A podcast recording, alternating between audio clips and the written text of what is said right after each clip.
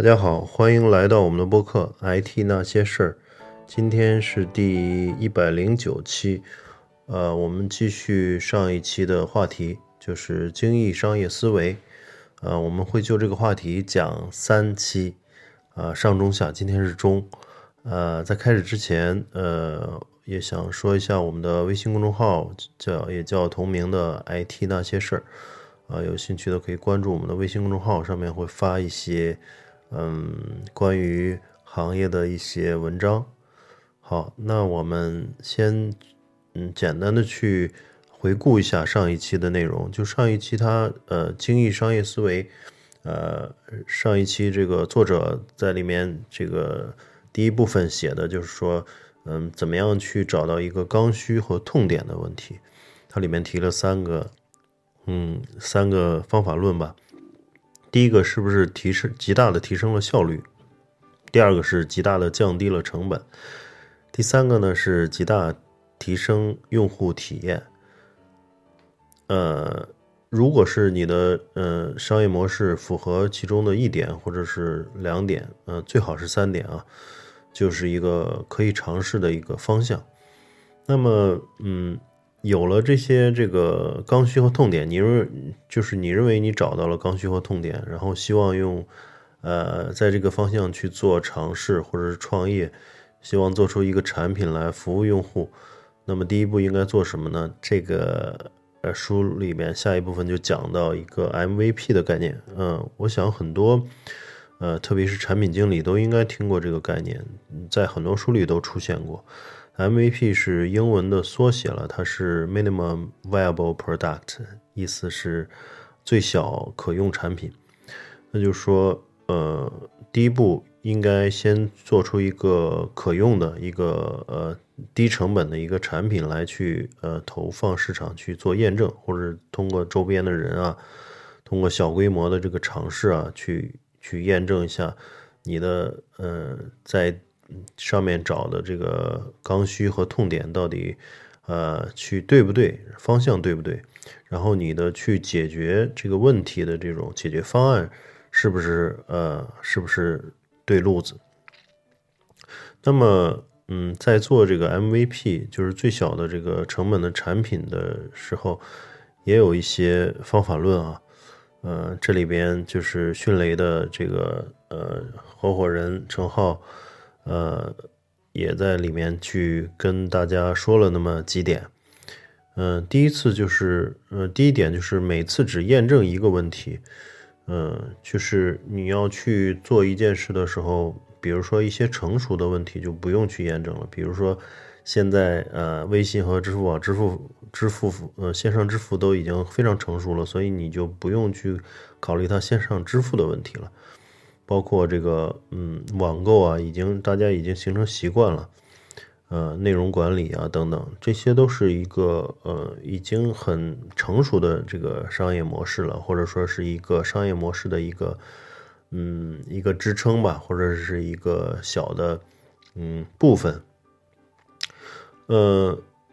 那这些就不需要验证了，那你只需要验证你的产品，比如说你的你是在卖一款产品的话。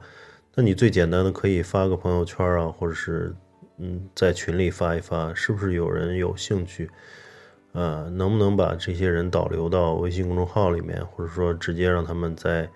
呃一个一个呃电商下单，对吧？这个就不需要去你去做出一个投入很大成本就去就可以做的实验。嗯，这里面其实要避免一个坑，就是很多公司他想到一个呃。他认为是，嗯，很好的一个方向，然后就一开始就去招兵买马，然后花了几十万甚至上百万做出一个网站也好，或者是 APP 也好，然后投入市场以后发现根本方向就是错的，然后用户并没有这种需求，所以这种投入非常浪费。呃，那么 MVP 就是用最小的这种成本去做一些市场验证，如果方向不对的话，还可以随时调整。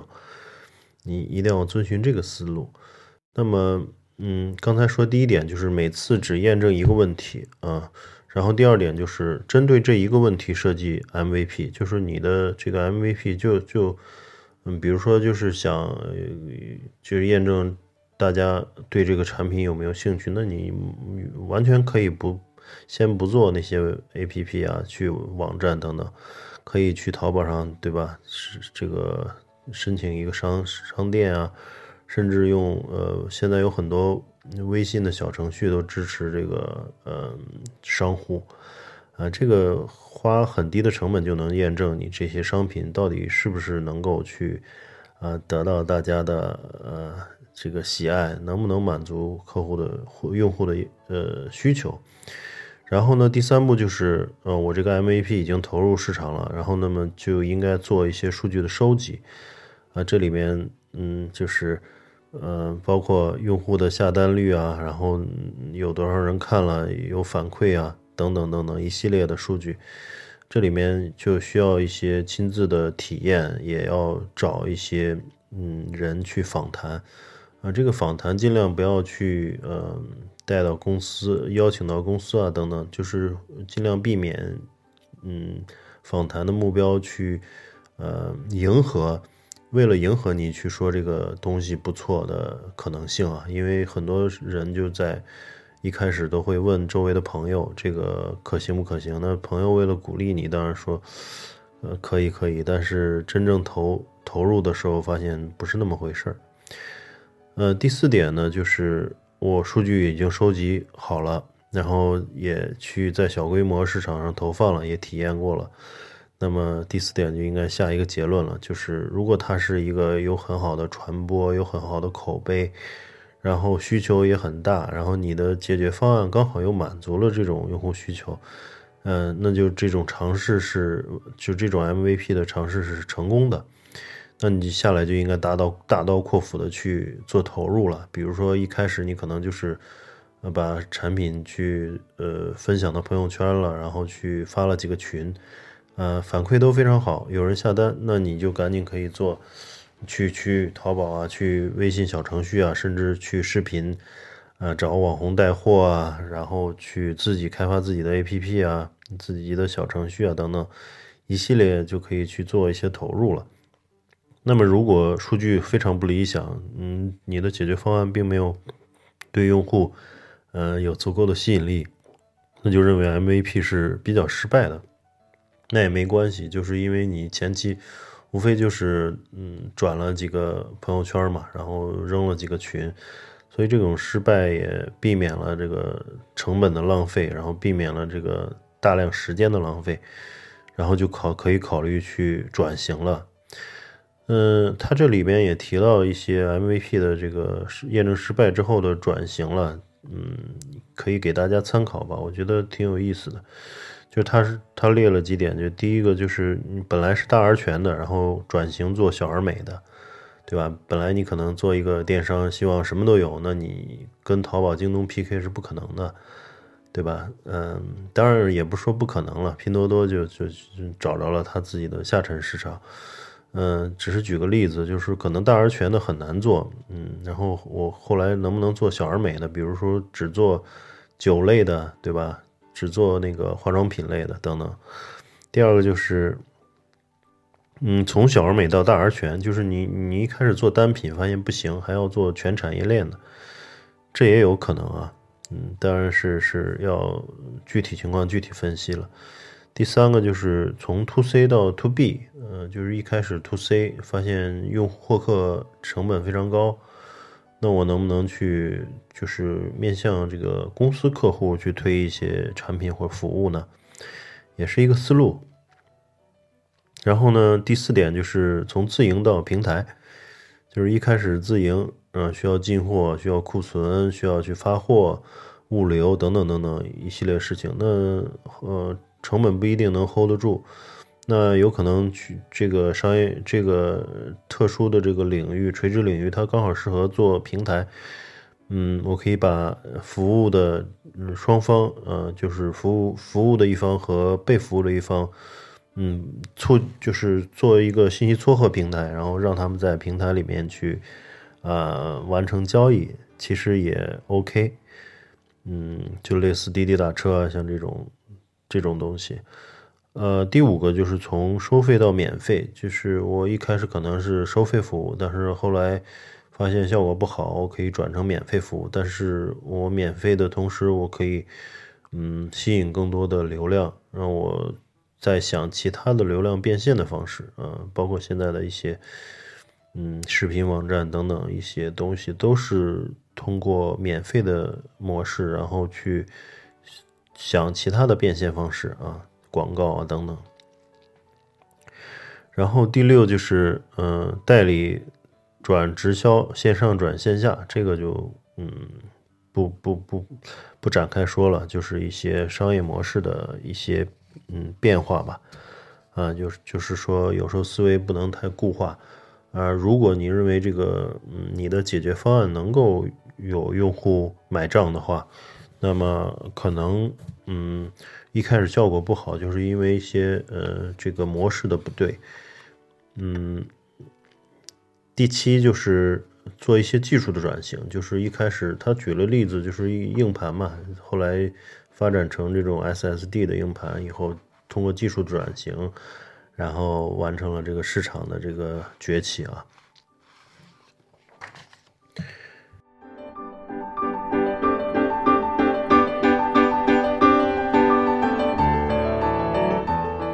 呃，然后呢，有了这个 MVP 之后呢？嗯，如何获取用户呢？特别是快速的获取用户，呃，这里面就推荐了大家一本书，我之前也看过，就叫《增增长黑客》啊，就讲了呃非常多的例子，就是从 Facebook 一开始怎么样去获客，包括那个美国的叫 Craigslist，是一个类似呃赶集网的一个网站，它就从各种其他网站上扒那些嗯信息到自己网站，然后逐渐成了一个门类特别多的一个跳蚤市场吧。有一开始增长黑客它的概念就是通过一些嗯一些嗯怎么说呢一些自动化的手段或者写程序的手段，然后从嗯，其他的呃网站或者其他的呃 A P P 里面去获取流量，它实际上是一个嗯一个找到一些嗯特别非嗯非正常的或者说嗯嗯非普通的一些方法吧，去能够快速的去呃获客。嗯，这里面下面讲了一些例子啊，就是说嗯一种是 To B 的。就是 SaaS 服务啊，像 ERP 啊、CRM 啊、HRM，它都是需要实施的，所以它的客户的这种呃流失还是比较低的。呃，第二个就是付费，它付费怎么呃这个特别典型的就是游戏嘛，就是它获客呃和这个利润之间的公式是叫我的获客成本减上。减去这个 LTV 等于我的利润，LTV 就说 lifetime value，就说呃用户留存这个整个生命生命周期能够贡献的这个呃资金吧。嗯，这个就是游戏游戏在呃特这个行业比较特殊，就是一款游戏的从流行到消亡，它是有一个周期的，有的一年两年，有的甚至嗯一个月一周，对吧？特别简单的，像小游戏，一开始大家玩的微信游戏，打飞机啊，像那个跳跳跳的那个，嗯，都都就是曾经风靡一时吧，后来就慢慢去消亡了。那么你能不能在这个一个月的周期里面挣回钱来？那就要用成本来减去这个 LTV，才是你的利润。这里面就要要去做精准的计算。第三个获取用户的就是社交传播，嗯，包括最典型就 Hotmail 一开始推免费邮箱的时候，你用它发邮件，下面都有一个 Hotmail 的这个广告吧，所以很多人造这也有点像病毒营销了，就包括啊现在的这种用利用社交，嗯，这种即时通讯工具，它尤其是微信。去分享红包啊，美团滴滴分享红包啊，拼多多这个帮我砍一刀啊之类的，还有一些利用通讯录去直接给你的这个通讯录录的这个朋友啊手机发信息的，都是一种社交病毒式传播的这种方式。嗯，就是用这种自动化的，或者用一些非常呃黑客的这种方式来获客，也是很多现在互联网公司，嗯，大家都在用的一种手段。据说是今日头条，他们有二百人以上的这个增长团队，都专门去做这些。然后呢，嗯，作者又说了，就是如，呃，这个精益商业思维，嗯，好像是适合这个创业团队啊，就是当你有个点子，可以三五个人去去做一个方向的摸索。那么大公司呢，它觉得大公司应该也也鼓励这种小团队的创业啊，就是可能五六个人，嗯，在大公司内部去，嗯，精益创业。其实能够去让大公司保持不断嗯创新的这种活力嘛，嗯，这里面就是提到一点几个大公司要搞内部创新的一个经验吧。第一个就是用 OKR 代替这个 KPI，KPI 就是太嗯死板或者太刻板嘛，就是大家为了实现目标不择手段，通常就呃变形了。那么 OKR 的这个 O object o objectives 它实际上是目标嘛？嗯，目标的话能够去让大家在追求这个利润或者追求这个数字增长的同时呢，嗯，不忘初衷，嗯，这样的话就不会那个出现一些变形的一个情况。然后 OKR 和 KP 呃代替 KPI 的时候呢，也要。也还是要考核，但是考核呢，通常通过这个三百六十度，呃上上级、评级、下级，呃综合的考核来判断这个人的绩效。然后第二点就是内部市场化，嗯，就是特别是大公司有很多资源，嗯，有很多流量，那也不能去随意的去用，尽量去内部市场化。你要用的话也行，内部记账嘛。啊，这样的话就是，嗯，不至于说内部的一些优质资源的滥用，因为大家都好面子嘛，可能求你一下，你把我的这个呃链接挂到首页吧，那样当然带来很多流量，但是那不是真正的这个需求。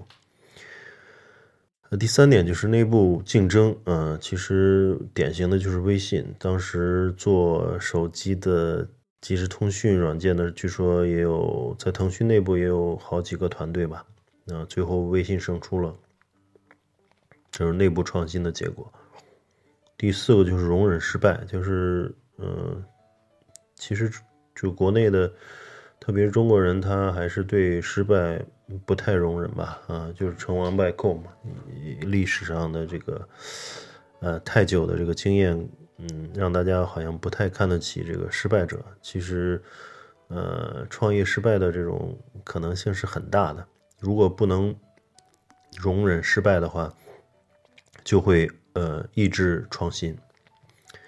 第五点就是呃基因问题，就说呃很多公司它都有自己基因嘛，就是腾讯做社交的呀，然后这个阿里是做电商的，那么他去做阿里做社交或者腾讯做电商呢就。不太擅长，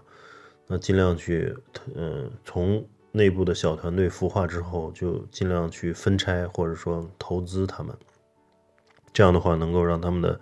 业务摆脱这个原原有公司的这个束缚，原有公司的基因能够去，呃，有更大的发展，这也是一个现在很多公司都在做的事情，腾腾讯系啊，阿里系啊。包括京东，他们都投了非常多的公司，呃，然后有有很多这个财务上的收入，这样比自己做要效果好很多。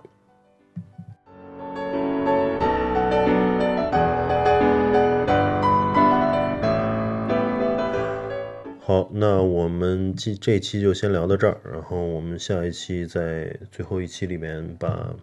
最后一部分的精益商业思维，再跟大家呃分享一下。嗯，行，那我们先聊到这儿。呃，